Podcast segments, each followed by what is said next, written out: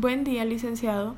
Mi nombre es María José Araujo Flores y en el presente podcast daré respuesta a las tres interrogantes establecidas para la actividad de esta semana. Primeramente tenemos la pregunta que nos dice explique cómo debe entenderse el principio de relatividad contractual. Según este principio jurídico, la eficacia de los contratos es relativa, es decir, que solo produce efectos entre las partes contratantes, de lo cual se deduce que por regla general no hay eficacia para los terceros ni tampoco para los causavientes a título particular. Así, por ejemplo, cuando hablamos del principio de eficacia relativa del contrato, estamos señalando que la reglamentación que crea, ya sean derechos, facultades u obligaciones, no les es aplicable a los terceros. Ahora bien, los derechos y obligaciones nacidos de un contrato son transmisibles por herencia, salvo que por su naturaleza, por pacto o por ley sean completamente intransmisibles. En todo caso, los herederos de un contratante no son parte en el contrato hasta que se opera la transmisión hereditaria. En nuestra legislación no encontraremos como tal este principio, pero el Código Civil nos habla de los efectos de los contratos en el artículo 1416 y dice, todo contrato legalmente celebrado es obligatorio para los contratantes y solo cesan sus efectos entre las partes por el consentimiento mutuo de estas o por causas legales.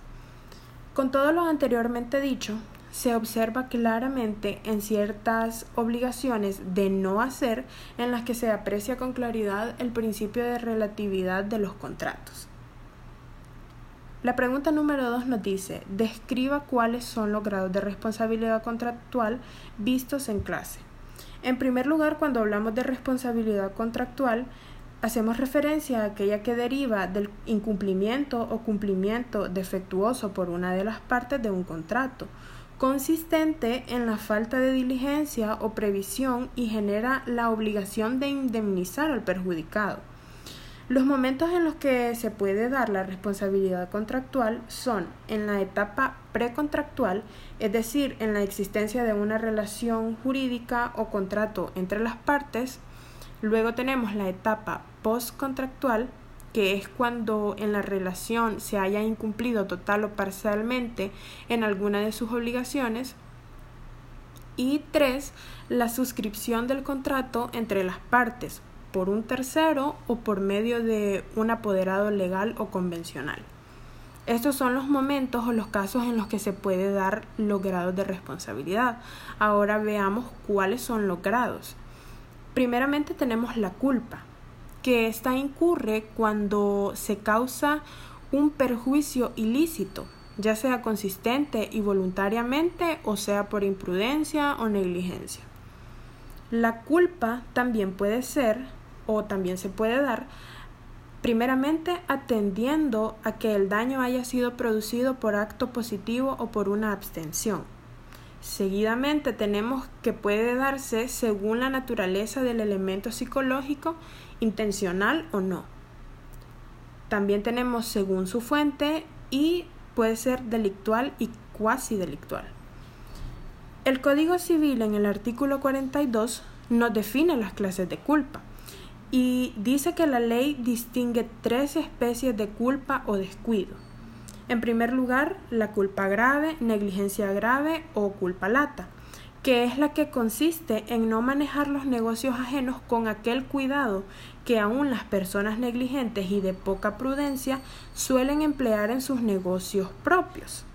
Luego tenemos la culpa leve, el descuido leve o el descuido ligero que es la falta de aquella diligencia y cuidado que los hombres emplean ordinariamente en sus negocios propios.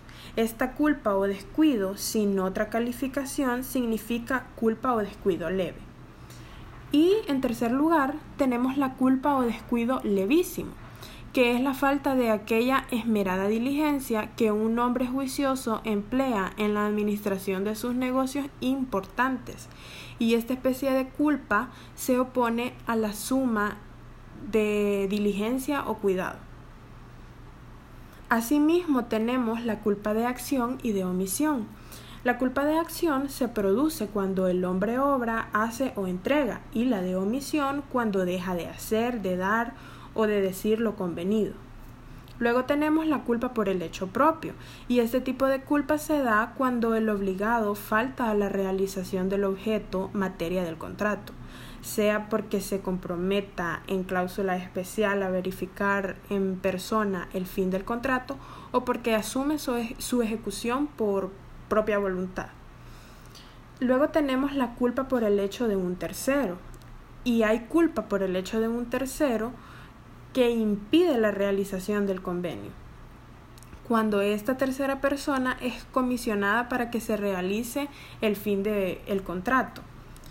Y luego tenemos la culpa por el hecho de los animales y las cosas. Y en estos podemos ver los delitos y los cuasidelitos, que el artículo 2078 del Código Civil nos habla de ellos.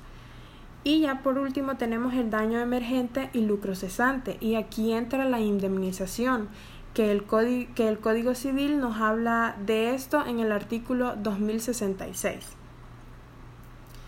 Y la pregunta número 3 nos dice, ¿qué deben hacer las partes para evitarlos? En primer lugar, debe de existir relación de causalidad entre el hecho y el resultado, la cual demuestre la imputabilidad del deudor y su obligación de reparar el daño. Luego de eso, el causante del daño material deberá probar la actuación diligente que desvirtúe su responsabilidad y la obligación de indemnizar. Y cabe mencionar que existen casos en los que se exonera la responsabilidad, por ejemplo, en los supuestos de caso fortuito y fuerza mayor, que exoneran de responsabilidad a quien incumple el contrato, ya que se rompe el nexo causal entre la acción y el resultado porque son casos que no se tienen previstos. Esta ha sido mi participación, espero que haya sido de su agrado. Muchas gracias.